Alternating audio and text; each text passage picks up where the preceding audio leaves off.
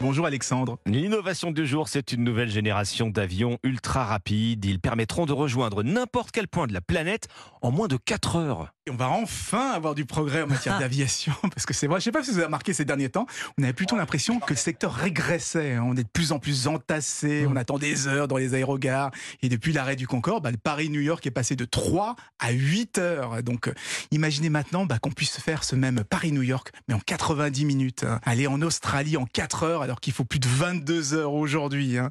Eh bien, c'est ce que promettent les avions, euh, non pas supersoniques, mais hypersoniques. On a peut-être entendu parler, hein, c'est une technologie qui est héritée des missiles et des Oui. fusées. Elle est actuellement adaptée aux avions de ligne et elle permettra de faire des pointes à plus de 6000 km heure, c'est-à-dire 5 fois la vitesse du son. Pour mémoire, le Concorde, c'était à peine deux fois la vitesse du son. Alors justement, pourquoi ça marcherait là où le Concorde a échoué? Parce que ça sera beaucoup moins cher. Parce que je le rappelle, le Concorde a été mis à la retraite parce que euh, il n'était pas du tout rentable. hein. Il consommait tellement de, de Oui. carburant bah, que ça finissait par coûter une fortune, ce qui obligeait à vendre des billets à- au prix fort.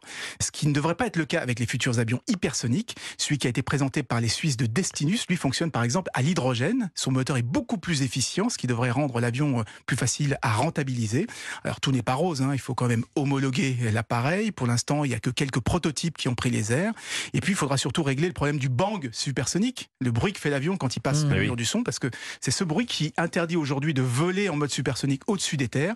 Et donc, il doit faire des détours, ce qui finit par ralentir les trajets. Hum, On va les voir arriver quand, euh, ces appareils à Nice Le premier prototype capable d'atteindre Mach 5 devrait décoller l'année prochaine. La technologie sera ensuite étraînée sur le transport de fret avant d'embarquer des passagers vers 2030. Donc c'est pas pour tout de suite.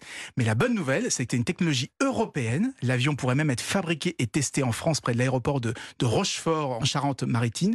Donc l'Europe pourrait reprendre de l'avance en matière d'aéronautique. L'innovation revient demain dans Europe 1 Matin. Merci Anissa Mbida.